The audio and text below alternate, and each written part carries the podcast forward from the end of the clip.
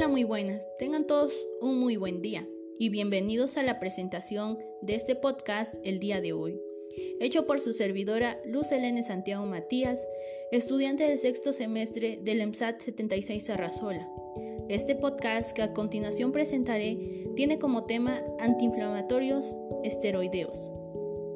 Los antiinflamatorios esteroideos son corticoides naturales, hormonas producidas por la corteza suprarrenal Además, los hay fabricados también semisintéticos, cuyas características estructurales y farmacológicas son similares a los primeros, pero en general son más potentes. Su uso generalizado se ve limitado por sus importantes efectos secundarios negativos y sobre el metabolismo general del organismo. Particularmente, los más usados son los esteroides sintéticos, como la dexametasona o la prednisona, entre otros. Su uso es limitado y restringido por sus efectos secundarios o adversos, sobre todo los administrados vía oral o parenteral, ya que pueden producir un síndrome de Cushing medicamentoso. ¿Cómo funcionan estos antiinflamatorios? Imitan los efectos de las hormonas que producen las glándulas suprarrenales y generan una disminución de las hormonas análogas de la cortisona, lo que hace que reduzca la inflamación y el dolor. ¿Cuáles son los antiinflamatorios esteroideos? Los antiinflamatorios esteroideos son la cortisona, la betametasona, la dexametasona, el hidrocortisona, la metilprednisolona, la prednisolona, el fosfato de prednisolona.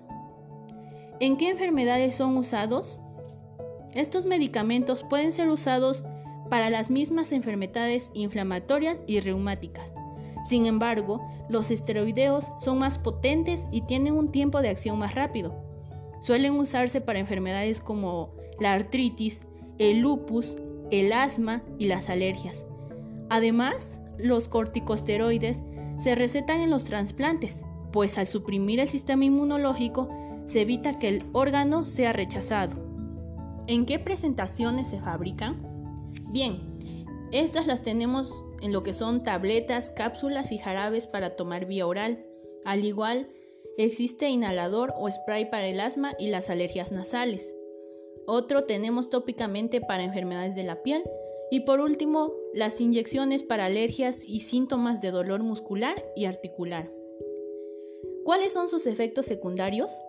Dentro de los efectos secundarios de los corticosteroides se encuentran la disminución en la densidad de los huesos, la presión arterial elevada, el menor flujo de sangre, lo que genera dolores, el aumento de la presión en el ojo, subir de peso, las cataratas, el aumento de apetito, crecimiento de vello en el cuerpo, acné, las heridas no cicatrizan, los músculos débiles, falta de crecimiento en los niños, incremento en los niveles de azúcar, las úlceras, los cambios emocionales como son la irritabilidad, la depresión y pesadillas. ¿Cuáles son las contraindicaciones de los antiinflamatorios? Los corticosteroides no se aconsejan en personas con diabetes, úlceras, herpes, insuficiencia hepática o renal, infecciones virales, bacterianas o micóticas o al igual en el embarazo. En este punto tenemos tres ejemplos. El primero son los antipiréticos. Este es un medicamento que permite convertir la fiebre. Esta clase de sustancia también recibe el nombre de antifebril. Muchos antipiréticos, además de febrifugos, son antiinflamatorios, reducen la inflamación y al igual los analgésicos que calman el dolor. Como número 2 tenemos lo que son los anestésicos. Esta es la sustancia que causa la pérdida de sensibilidad o del estado de conciencia. Los anestésicos locales causan la pérdida de sensibilidad en un área pequeña del cuerpo. En cambio, los anestésicos regionales causan la pérdida de sensibilidad en una parte del cuerpo como un brazo o una pierna. Como último ejemplo tenemos los antibióticos. Los antibióticos de uso más común son los antibacterianos, de los que actualmente se elaboran alrededor de 150 millones de recetas para prescribirlos al año. Como último punto tenemos cuál es el mejor antiinflamatorio y el más seguro.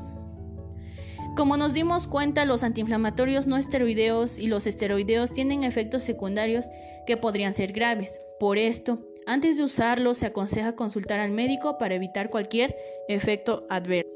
Ahora dando por finalizada este podcast, quiero agradecer por la atención prestada. De igual manera, a la profesora Janet Isabel Marín Castillejos, docente del Colegio MSAT 76 Arrazola, encargada del área de Ciencias de la Salud y Ecología del Medio Ambiente. Espero que haya sido de su agrado para ustedes, que les haya servido o de igual manera que haya dado una pequeña información para que lo puedan utilizar después. Muchas gracias.